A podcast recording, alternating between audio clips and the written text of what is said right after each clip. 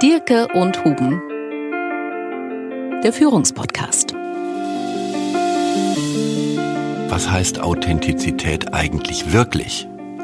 Was bedeutet es im engeren Wortsinn und was kann man daraus machen? Von den zahlreichen Abwehrstrategien auf Kritik ist das Authentizitätsargument, das ist halt so, so bin ich halt, das hinterhältigste.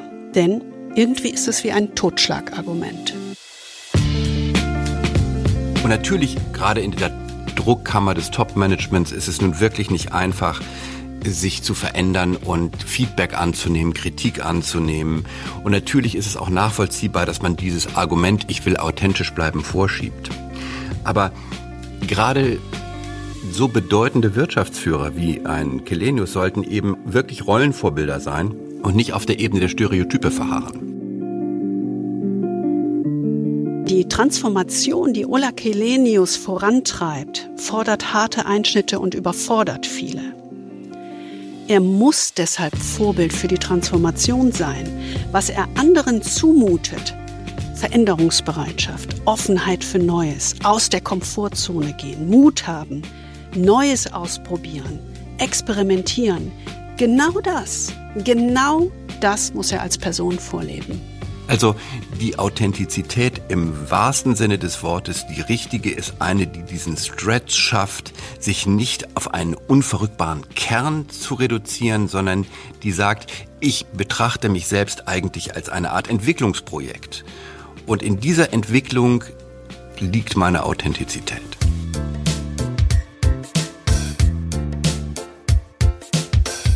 Der Führungspodcast mit Anke Huben und Kai Dierke. Herzlich willkommen bei einer neuen Folge von Dirk und Huben, der Führungspodcast.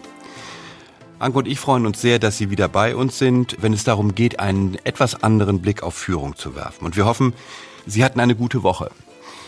Anke und ich haben uns diese Woche mal mit einem ganz besonderen Manager befasst, der im vergangenen Jahr zu besonderen Ehren gekommen ist. Das Manager-Magazin wählt ja immer einmal im Jahr mit einer Jury den Manager des Jahres. Und im Jahre 2021 hat diese besondere Auszeichnung Ola Kelenius gewonnen, der CEO von Mercedes-Benz und früher zugleich auch von Daimler Trucks. Deswegen wollen wir uns mit Ola Kelenius einmal etwas genauer befassen, weil er ist ja ein herausragender Führer der deutschen Wirtschaft.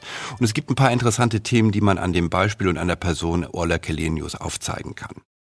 Also worüber reden wir heute? Wir reden über Ola Kelenius, darüber, wohin und vor allen Dingen, wie er Daimler führt. Und vor allem aber befassen wir uns mit der Frage, was heißt eigentlich authentisch führen? Denn authentisch zu führen scheint ja im Augenblick so etwas wie der Flavor of the Month zu sein, äh, der Duft des Monats oder Everybody's Darling. Man begegnet praktisch keiner Führungskraft, die behauptet, sie wolle nicht authentisch führen. Und auch fast alle Mitarbeiter, die man fragen würde, würde immer sagen, wenn es etwas gibt, was mir bei meiner Führungskraft wichtig ist, dann ist es, sie oder er soll authentisch führen. Aber was ist das eigentlich authentisch führen und warum wird das eigentlich von allen so positiv belegt? Obwohl es möglicherweise gar nicht nur positiv ist. Das sind ein paar Fragen, denen wir uns im Weiteren ein bisschen intensiver widmen wollen und Ola Kelenius bietet dafür ein gutes Anschauungsmaterial. Unser Podcast heute heißt deshalb Ola Kelenius und das kalte Herz. Denn wenn wir ehrlich sind, jeder von uns will doch irgendwie authentisch sein. Das ist doch cool. Authentizität hat einen Lauf. Und wir haben so ein bisschen das Gefühl, ähm, in 20 Jahren Arbeit mit Führungskräften, je wirrer die Zeiten werden, also je disruptiver, je komplexer, desto mehr wird das Streben nach Authentizität das Letzte, was einem bleibt. Also dieses Unverfälschte, Unangepasste, natürlich sein, nicht konform sein. Das ist so ein bisschen in Mode gekommen. Und diese Suche nach dem eigentlichen Kern, nach dem, was einen ganz persönlich ausmacht, was einen anders macht, besonders macht, von anderen abhebt. Wir könnten auch sagen, die Suche nach dem eigentlichen Selbst. Geht Ihnen das eigentlich auch so? Haben Sie das auch schon mal so gedacht? Dieses Sehnen nach dem inneren Kompass, der einem in schweren Zeiten hilft? Dass man dann genau weiß, woran man sich halten soll, wenn alles drumherum ins Wanken geraten ist. Aber diese Suche nach Authentizität und dieser Rückzug auf den Begriff Authentizität kann durchaus in eine falsche Richtung führen, wenn Sie sich darauf berufen und darauf zurückziehen. Und wie Kai auch schon sagte, ein wirklich gutes aktuelles Beispiel dafür liefert Ola Kelenius. Lassen Sie uns mal anschauen, warum das so ist.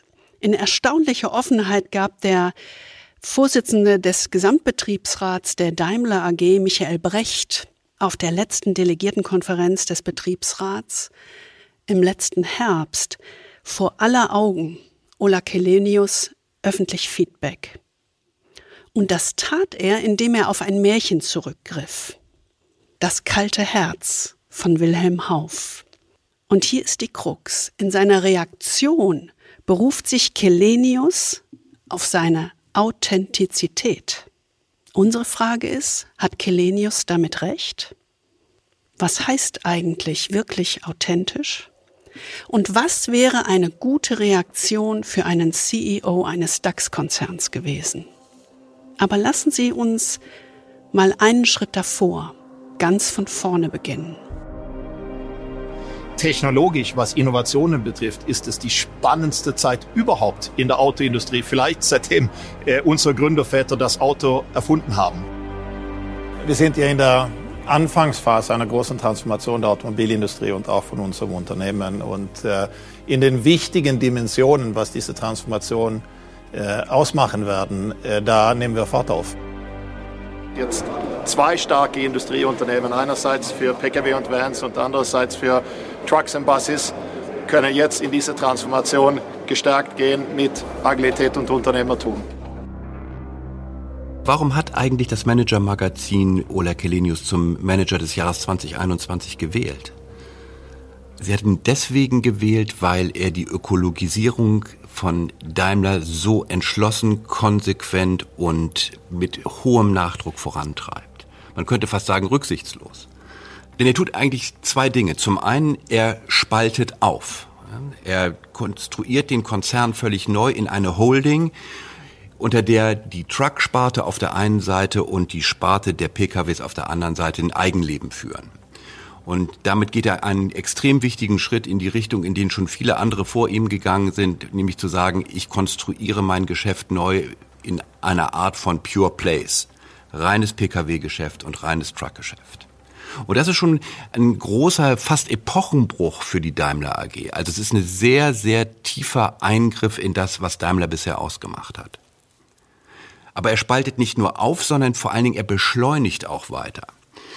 Denn als die EU im Sommer 2021 beschlossen hat, äh, ab 2035 nur noch CO2-neutrale Fahrzeuge zuzulassen, ist Kelenius mit seinem Vorstand fast der Erste, der sagt, das beziehen wir ganz konkret auch auf unser eigenes Unternehmen. Und wir gehen von einer früheren Strategie, wo wir gesagt haben, wir machen Electric First, zu einer Strategie Electric Only. Und das ist natürlich nochmal ein enormer Sprung im Anspruch.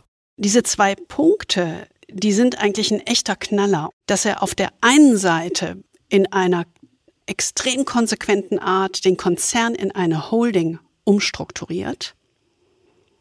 Mhm. Das, was es bisher noch nie gegeben hat und die Trucks auf den Börsengang schickt. Mhm. Und zum Zweiten, dass er einfach konsequent und gnadenlos weiter beschleunigt. Dieses Don't Stop Me Now. Ja, mhm. er ist einfach, er ist völlig unbeirrt in der gnadenlosen Beschleunigung, egal ob das klappt. Wir wissen es ja alle noch nicht. Und deswegen ist dieses von Electric First zu Electric Only ist eigentlich brutal. Ja, das ist nochmal die Schraube fester ziehen, um äh, anziehen, die Erwartungsschraube, um wirklich diesen Sprung zu schaffen. Und das ist natürlich auch ein riesiger Ambitionssprung, denn äh, das bedeutet, dass man sich wirklich von der Herkunft von Daimler sehr konsequent verabschiedet und nochmal in eine Beschleunigung geht, die vorher so nicht da war. Ja, die Umstrukturierung in eine Holding und gleichzeitig die Beschleunigung auf Electric Only, das hat ein Aufsichtsrat so nett in die Worte gefasst. Es ist, als ob alle vier Jahreszeiten in einem Monat zusammen ablaufen würden. Und das ist schon ein starkes Bild, um den Druck und die Wucht der Veränderung von Daimler nachzuvollziehen.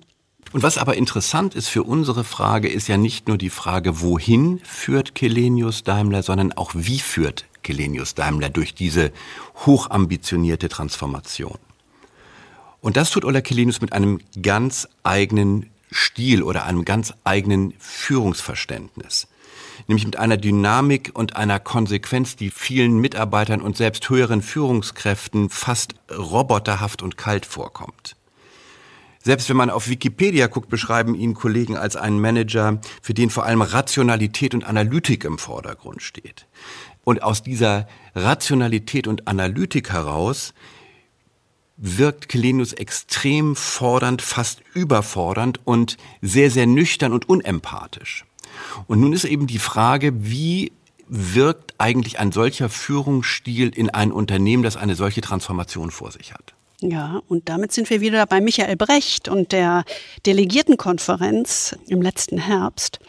Michael Brecht, der Vorsitzende des Gesamtbetriebsrats. Und er hat genau das, die Art der Führung von Ola Kelenius auf der Delegiertenkonferenz intern auch so knackig als roter Oktober bekannt. Er hat genau das zum Thema gemacht. Das muss man sich erstmal vorstellen. Das sagt sich so leicht, aber das erfordert schon Chutzpe. Brecht hat das Märchen Das kalte Herz von Wilhelm Hauff von 1827 erzählt. Kennen Sie das? Ich muss ganz ehrlich sagen, ich bin eher so der Gebrüder Grimm-Typ. So ganz direkt kam es mir nicht, was das kalte Herz war. Können Sie sich erinnern? Glücklicherweise kam kurz nach Weihnachten eine Verfilmung des Märchens auf Arte. Menschen. Ihr kennt mich nicht mehr.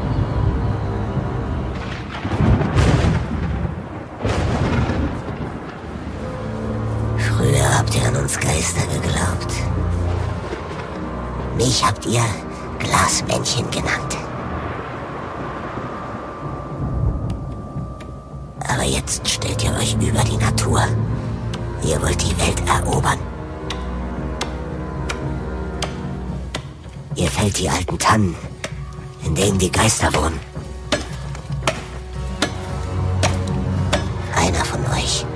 Hat die Stämme auf dem großen Fluss bis nach Holland gebracht, wo sie das Holz gegen Gold handeln.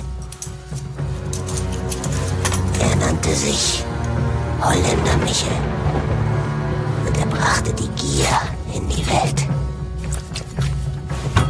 Er nahm sich selbst das Herz heraus, damit er nichts mehr fühlen musste. Er war ins Dunkel gegangen. Es war einmal der arme Köhler Peter Munk, so könnte ich beginnen.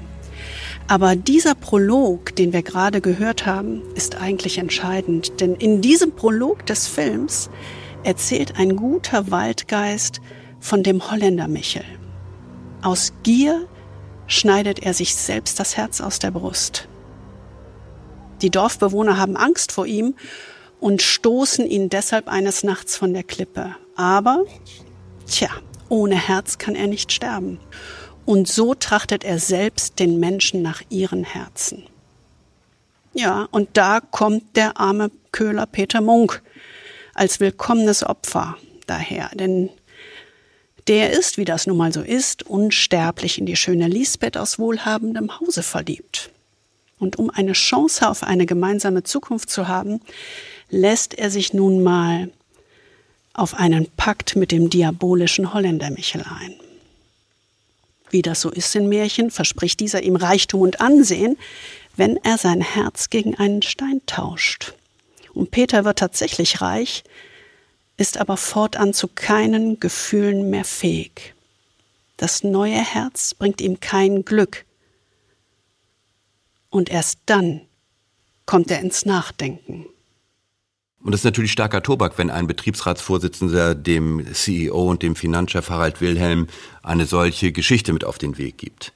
Also eine Geschichte, in der es im Wesentlichen darum geht, dass jemand seine Gefühle und sein Herz verkauft auf der Jagd nach immer mehr Profit. Natürlich hat der Saal getobt. Das behaupten zumindest einige, die dabei waren. Tatsächlich aber scheint diese Kritik von Brecht insofern berechtigt zu sein, weil dieser kühle, nur rationale Führungsstil, den Kelenius an den Tag legt, scheint Folgen zu haben, die nicht gut sind fürs Unternehmen. Man hört unter anderem, dass äh, Vorstände von anderen Automobilunternehmen sagen, äh, hohe Führungskräfte von Daimler seien durchaus bereit, sich abwerben zu lassen. Also insofern äh, ist es offensichtlich so, dass die Loyalität zu der Person und damit zu der Veränderung unter diesem kühlen, rationalen Ansatz leidet. Viele in Stuttgart stöhnen diese Transformation Ende nie. Es gäbe immer mehr, immer weiter, immer schneller, immer mehr Anspruch und so weiter, sodass man nie das Gefühl hätte, es wäre mal gut genug oder man hätte mal genug erreicht. Und viele sagen auch, Kelenius müsste einfach mal verstehen und akzeptieren, dass es auch mal nicht schneller geht und müsse auch mal mit Empathie darauf reagieren, wenn andere andere Argumente bringen. Und all das verdichtet sich eben zu einem solchen Bild, wo eine reine, kühle Rationalität regiert, die auf Deutsch gesagt die Führungskräfte sauer fährt. Aber um Brechts Auftritt geht es uns eigentlich gar nicht im Kern. Er ist nur der Auslöser. Es geht uns im Kern um die Reaktion von Ola Kelenius auf diese persönliche Kritik. Denn der Schwede Ola Kelenius verteidigt sich, dass sein Herz natürlich für Daimler brenne, aber er vielleicht an der einen oder anderen Stelle nüchtern und fordernd rüberkäme. Ja, das sei wohl so. Er sagte, ich habe eine leichte nordische Ader in meiner Persönlichkeitsstruktur. Das heißt aber nicht, dass ich keine Empathie habe. Und ja, er habe eine starke analytische Seite. Das sei nun mal so. Und wieder im O-Ton, diese analytische Seite ist, wie sie ist. Wenn ich mich verstelle, wäre ich nicht authentisch.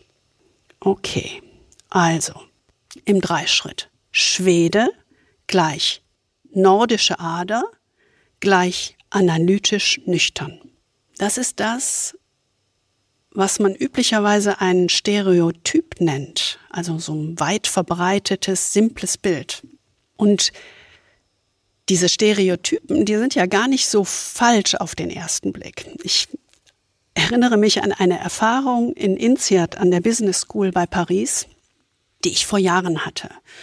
Dort machen wir in den offenen Leadership-Programmen, Führungsprogrammen, immer so eine Art, ich nenne das mal Kleingruppencoaching. Ich habe dann vier bis fünf Manager vor mir, mit denen ich intensiv in die persönliche Reflexion gehe. Und das war so eine idealtypische Situation. In einer dieser Gruppen war ein Italiener und ein Schwede. Und ich kannte ja nun die 360-Grad-Feedbacks und ich habe beide gefragt, wie geht ihr eigentlich ran, wenn ihr eine neue Position, eine neue Führungsaufgabe, eine neue Führungsverantwortung mit einem neuen Team bekommt? Was sind eure aller, allerersten Schritte?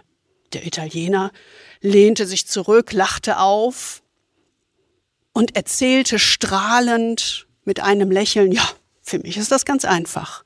Ich gehe essen.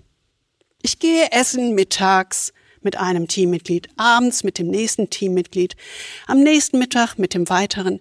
Ich gehe alle meine Teammitglieder einzeln durch, baue Vertrauen auf, parliere, plaudere auf privater Ebene. Ich will die kennenlernen. Jeden Einzelnen. Und mit jedem Einzelnen versuche ich damit eine erste Beziehung aufzubauen. Dann guckte ich zum Schweden rüber. Der Schwede runzelte die Stirn. Völlig konsterniert. Der wusste gar nicht, was los war. Und er sagte, nee, das mache ich nicht. Wenn ich eine neue Aufgabe antrete mit einem neuen Team, dann lasse ich mir alle Unterlagen kommen. Ausnahmslos. Ich setze mich in mein Büro, schließe dieses Büro ab, gehe diese Unterlagen drei Tage analytisch, gnadenlos Punkt für Punkt durch, ordne die Unterlagen, ordne die Aufgaben.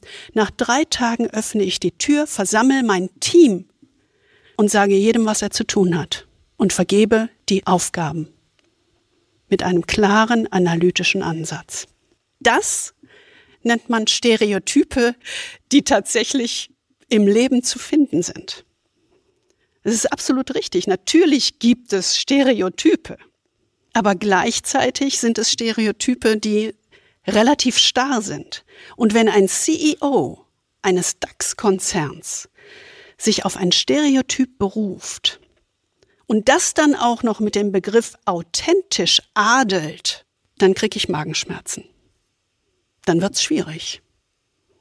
Von einem DAX-CEO erwarte ich mehr. Da hast du absolut recht.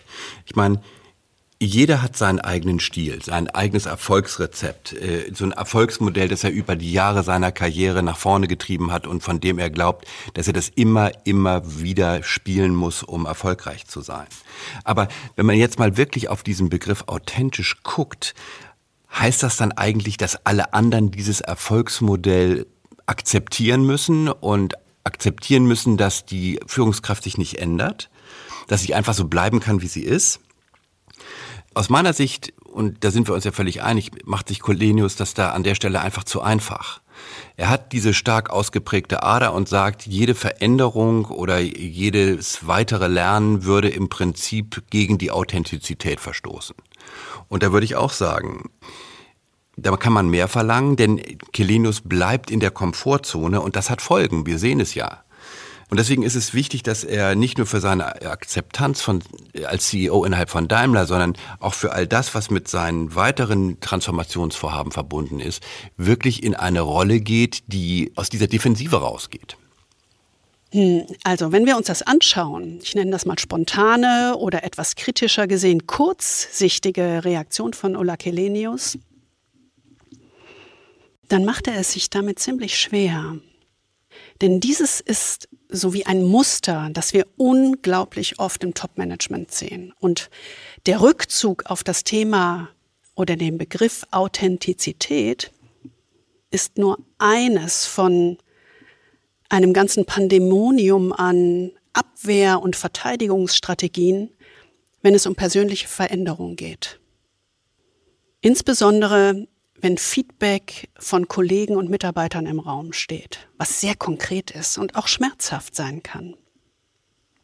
Dann betreten eine ganze Reihe von Abwehrstrategien die Bühne. Vielleicht gucken wir erst noch mal auf die positive Reaktion. Was würde ich mir denn wünschen, wenn ich kritisches Feedback bekomme? Dann würde ich eigentlich denken, wow, ich will als Topmanager doch lernen, ich will in jedem Fall besser werden. Also frage ich nach. Ich nehme Kritik produktiv an und ich habe Lust, damit umzugehen. Ich will verstehen. Ich will auch selbstkritisch bestimmte Situationen reflektieren, um mich da tiefer reinzubegeben. Ich will mir Kritik aneignen, um daran zu wachsen. Das ist das, was ich mir wünschen würde. Was ist das, was wir oft erfahren oder was wir oft erleben? Das sind ich sage mal fünf Beispiele. Die erste Abwehrstrategie ist das rationale Argument. Dann kommt die erste Nachfrage, wer hat das denn so gesagt? Oder in welcher Situation soll das denn so gewesen sein? Und wenn man sich dann auf das Glatteis begibt und darauf antwortet, dann wird das bis ins Kleinste erklärt, warum das nicht so sein kann und das falsch verstanden wurde. Das ist das rationale Argument. Ich seziere es analytisch und mache es dadurch unwirksam. Das zweite, auch das haben wir schon häufig erlebt, ist der direkte Gegenangriff gegen Kritik. Das kann auch manchmal beleidigend und einschüchternd daherkommen. Da muss man stark gegenhalten. Es ist immer die Frage, wie stark das einen trifft. Das kennen Sie auch von sich selbst. Jeder hat das schon mal erlebt. Das dritte, auch das kennen Sie sicherlich, ist das Schwarz-Weiß-Denken. Dann wird ein Argument, also ein Feedback, eine Kritik, so überzogen, dass es ins Lächerliche rutscht. So nach dem Motto, er könnte ein bisschen empathischer sein. Dann kommt die Reaktion, hatten wir schon von einem DAX-CEO übrigens. Ich will doch kein Weichei sein. Auf keinen Fall Empathie. Das vierte ist so Humor, das so überziehen. Ach, kenne ich doch alles, auch habe ich alles schon gehört. Und dann so einen Witz damit reinschwingen lassen. Und dann ist unsere Reaktion üblicherweise, na, umso schlimmer. Kennen Sie alle schon. Und die fünfte Variante der Abwehrstrategie ist das Argument, so bin ich nun mal. Das ist authentisch. Das nennen wir bei uns auch die Du darfst Strategie. Erinnern Sie sich an die Fernsehwerbung aus den 80er Jahren, 90er Jahren?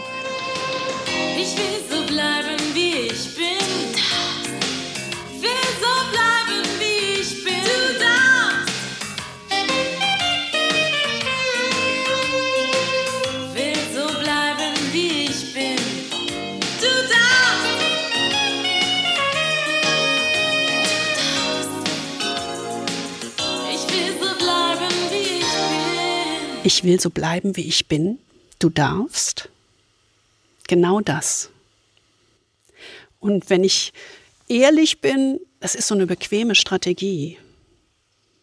Wenn ich es mir selbst einfach machen will, wenn ich kritisiert werde, mache ich das genauso. Dann rutsche ich ab und zu so in eine Verteidigungshaltung nach dem Motto, so bin ich halt, friss oder stirb. Das ist gut so. Für andere heißt das dann, da wird keine Veränderung stattfinden.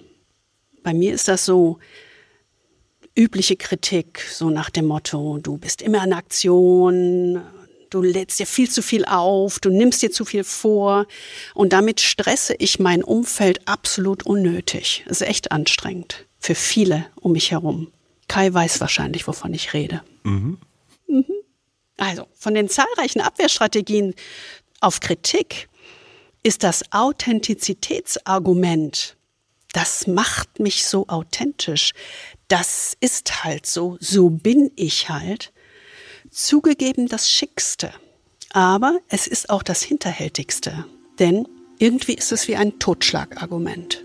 Denn das ist das Gemeine dran. Authentisch sein ist grundsätzlich positiv besetzt.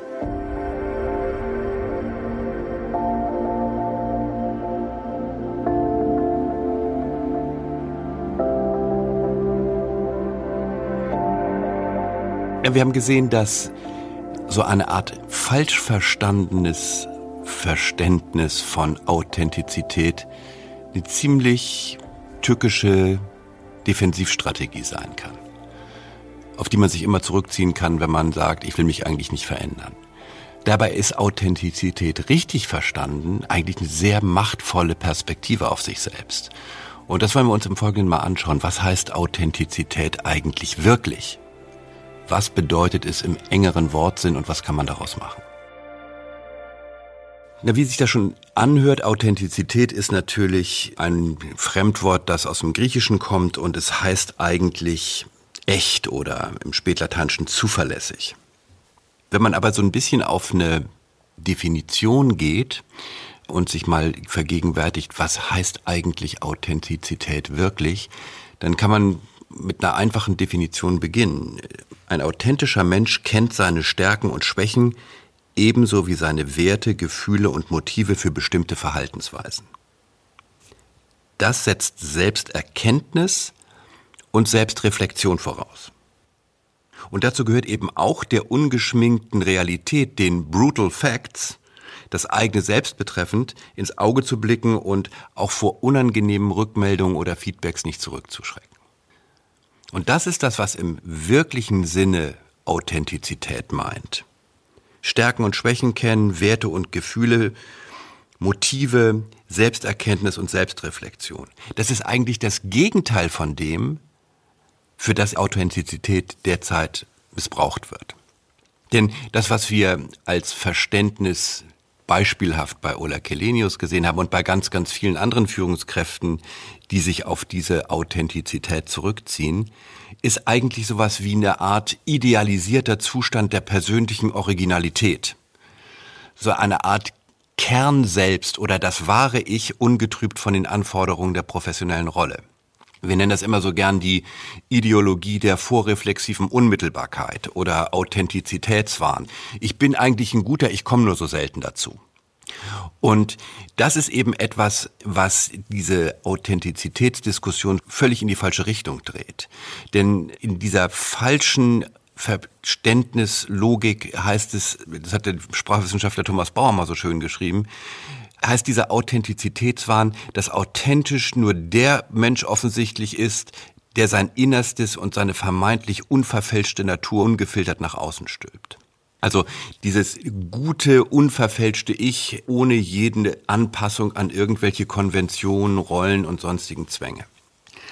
Und das kann man natürlich auf der einen Seite nachvollziehen, denn natürlich jeder Mensch, Sie und ich, jeder von uns will ein Original sein und keine Kopie.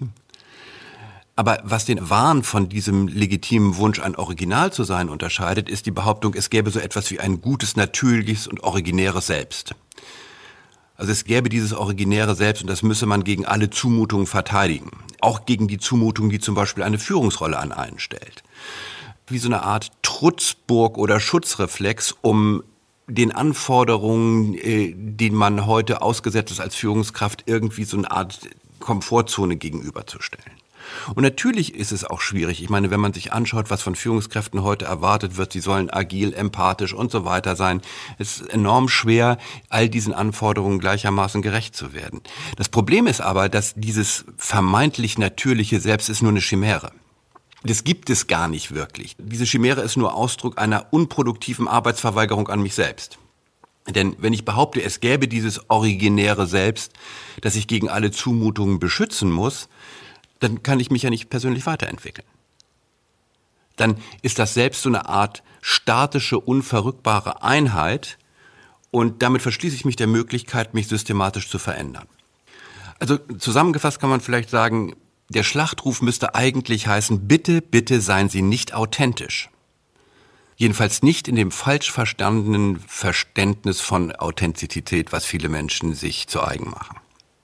Denn dieses falsch verstandene Authentizitätsdenken ist eigentlich nur das Gegenteil von Professionalität. Und jetzt kann man sich natürlich die Frage stellen, wie soll ich denn jetzt als Manager sein? Soll ich jetzt tatsächlich nicht authentisch sein oder soll ich nur meine Rolle spielen? Was ist es denn nun? Das ist ja schon sehr komplexe Anforderungen, die da an mich gestellt werden. Und wenn man es auf drei kurze Punkte bringt, könnte man vielleicht sagen, es sind eigentlich drei Dinge, die wichtig sind. Das eine ist, als Führungskraft, auch gerade wenn man unter hohem Druck steht und unter großen Anforderungen, muss man sich die erste Frage stellen, wie bin ich eigentlich der geworden, der ich bin? Also, wie habe ich mich über die Zeit in den unterschiedlichen Verhältnissen, in denen ich gelebt habe und in denen ich geführt habe, weiterentwickelt? Die zweite Frage ist, bin ich eigentlich in meiner Rolle, so wie ich agiere, wirksam? Und was muss ich eigentlich tun, um noch wirksamer zu werden?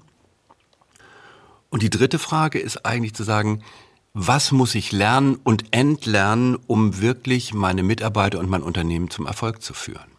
Also die Authentizität im wahrsten Sinne des Wortes, die richtige ist eine, die diesen Stretch schafft, sich nicht auf einen unverrückbaren Kern zu reduzieren, sondern die sagt, ich betrachte mich selbst eigentlich als eine Art Entwicklungsprojekt. Und in dieser Entwicklung liegt meine Authentizität.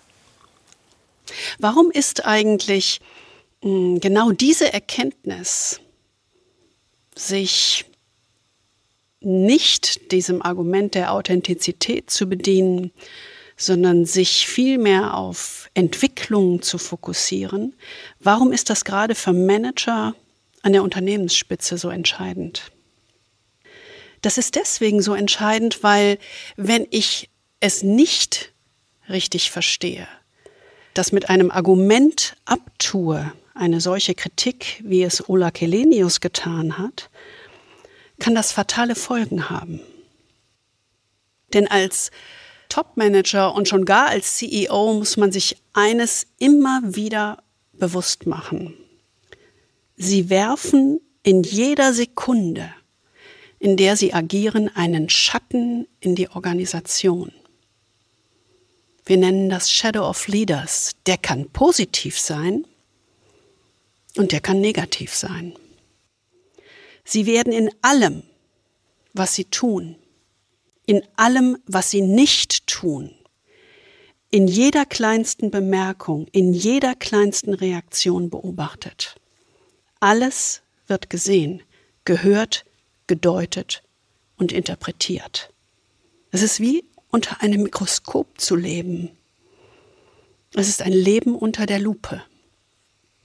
Und uns ist wichtig, dass Manager, wenn sie in einer solchen Position sind, sich immer wieder klar machen, dass es ihre Entscheidung ist, welchen Schatten sie in die Organisation werfen ob sie wirksames Verhalten vorleben, das dann übernommen wird, oder ob sie destruktives oder unproduktives Verhalten vorleben. Und genau deshalb ist es so wichtig, wie ein CEO auf Kritik reagiert. Nimmt er sie an oder tut er sie ab? Denn die Transformation, die Ola Kelenius vorantreibt, fordert harte Einschnitte und überfordert viele. Nicht nur in der Mitarbeiterschaft, sondern auch bei seinen eigenen Führungskräften. Er muss deshalb Vorbild für die Transformation sein. Was er anderen zumutet, Veränderungsbereitschaft, Offenheit für Neues, aus der Komfortzone gehen, Mut haben, Neues ausprobieren, experimentieren. Genau das, genau das muss er als Person vorleben. Oder anders gesagt, wer Härten und Veränderungsbereitschaft von seinen Führungskräften und Mitarbeitern fordert, muss auch selbst ganz persönlich zu Veränderung bereit sein und muss bei sich selbst als Rollenvorbild anfangen. Lassen Sie es mich so zusammenfassen. Er muss mit dem Motto leben oder nach dem Motto leben, Be the change you want to see. Wer sich dann nur auf ein Stereotyp zurückzieht, verliert eben einen der wichtigsten und wirksamsten Hebel für erfolgreiche Transformationen. Sich selbst und die eigene Vorbildrolle. Was heißt das für Top-Führungskräfte wie Ola Kelenius? Genau, was heißt es für eine Top-Führungskraft und wie muss sie sich eigentlich selbst verstehen? Man muss ja auf der einen Seite sehen, Kelenius verändert Daimler wirklich rasant und das ohne all den Krach und den ideologischen Überschwang und die Störfeuer, wie man das von Herbert Dies in Wolfsburg sieht. Wir haben das ja in unserem letzten Podcast mal etwas beleuchtet, äh, der unter dem Titel Herbert Dies und die Autoaggression lief. Und anders als auch sein Vorgänger Dieter Zetsche sucht Kelenius in seinem Managementstil nicht den großen Auftritt, sondern bespricht sich und entscheidet eher in aller Stille. Das ist alles sehr positiv. Aber was kann er eigentlich lernen? Er kann lernen von jemandem, der ihm fast etwas ähnlich ist. Satya Nadella, der Vorstandsvorsitzende von Microsoft. Nadella ist bescheiden als Person, aber unbescheiden in der Ambition.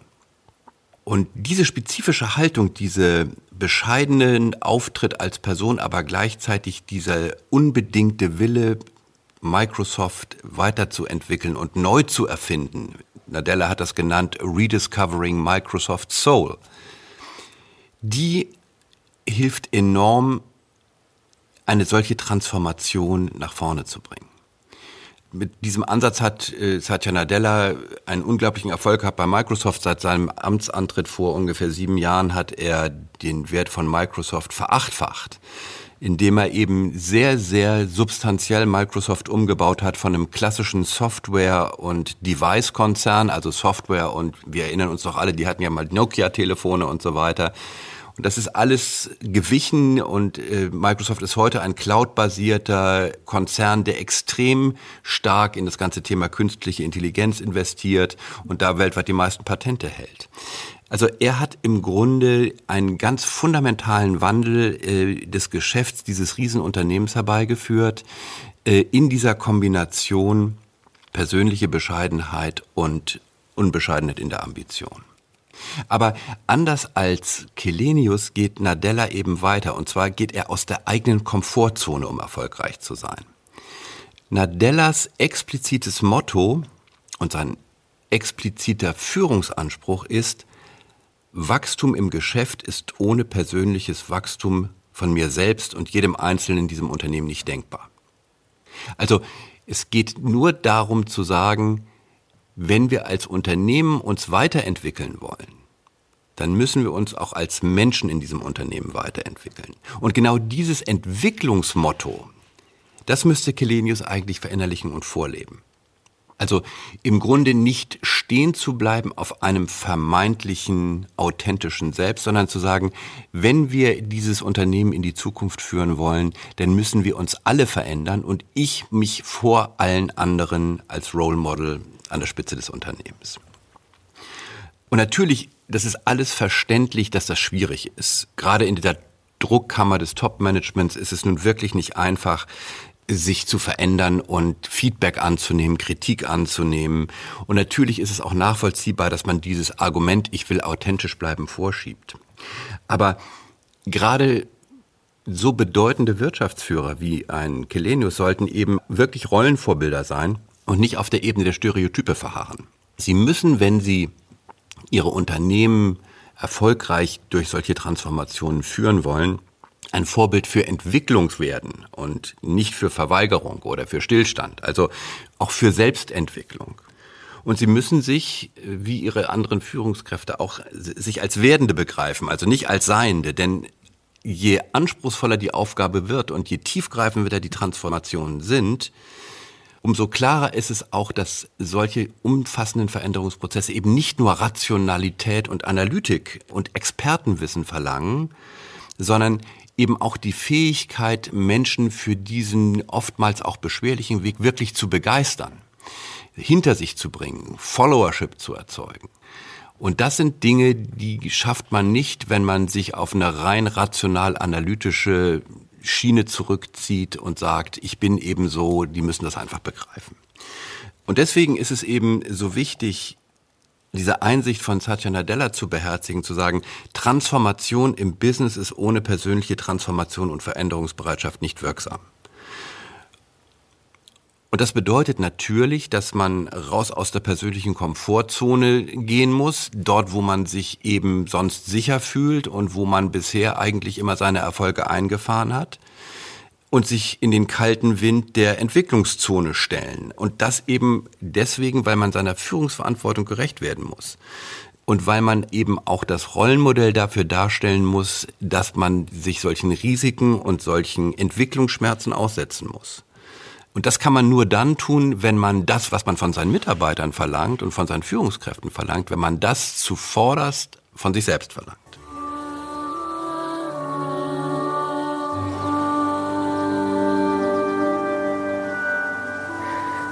Ihr wolltet die Herren über die Welt sein. Macht was draus.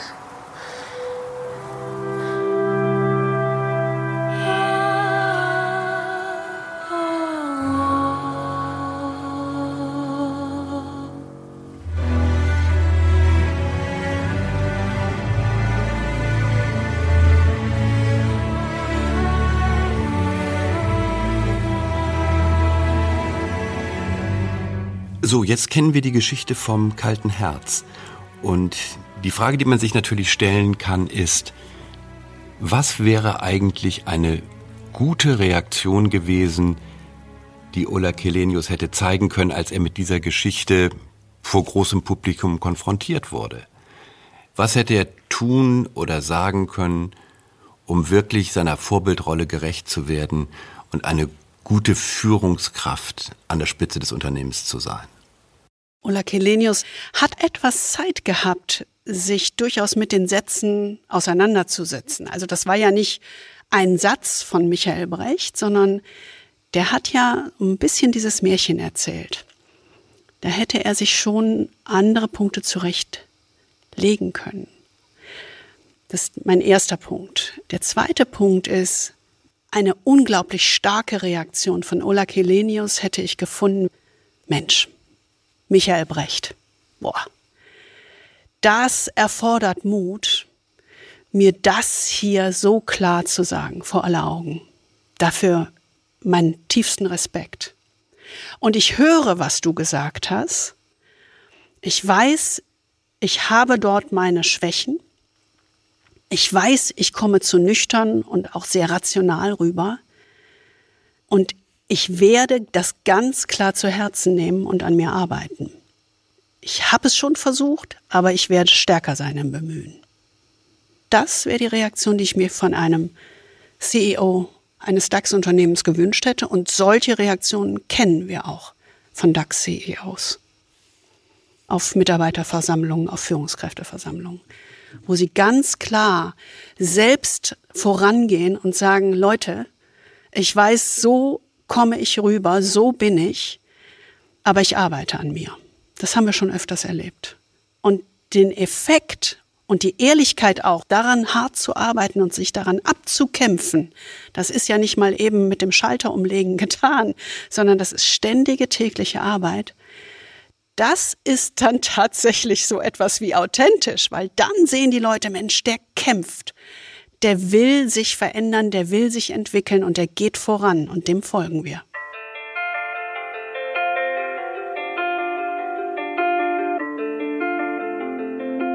Das war unser Podcast Ola Kilenius und das kalte Herz.